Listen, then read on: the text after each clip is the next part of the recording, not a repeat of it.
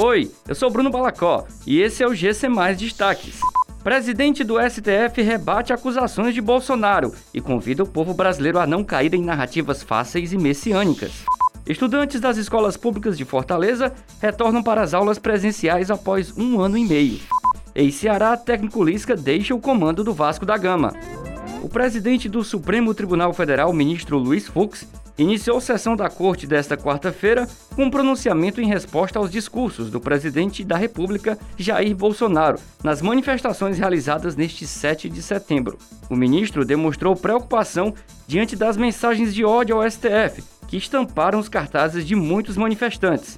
Fux pediu para que Bolsonaro não incite o ódio às instituições democráticas. Ele afirmou ainda que o STF nunca se negou ao aprimoramento institucional e que o Supremo seguirá fiel à Constituição. Convidou ainda o povo brasileiro a não cair em narrativas fáceis e messiânicas. A rede pública de ensino de Fortaleza deu início nesta quarta-feira à retomada gradual das atividades presenciais. Segundo o plano de retorno às aulas da Prefeitura, nesta quarta-feira as escolas recebem estudantes do infantil 3, 4 e 5 e do primeiro e do segundo ano do ensino fundamental.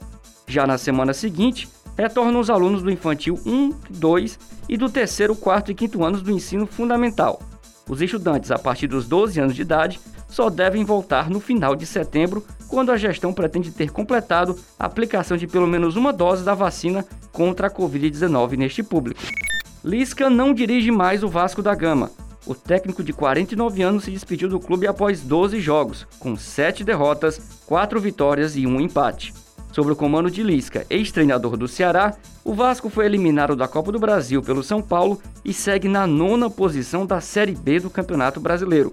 O time de São Januário volta a campo no dia 16 de setembro contra o CRB no estádio Rei Pelé, em Maceió. Na última rodada, o gigante da colina foi derrotado pelo Havaí por 3 a 1 no estádio da Ressacada. Também nesta quarta-feira, o Santos anunciou a contratação do técnico Fábio Carilli, ex-Corinthians.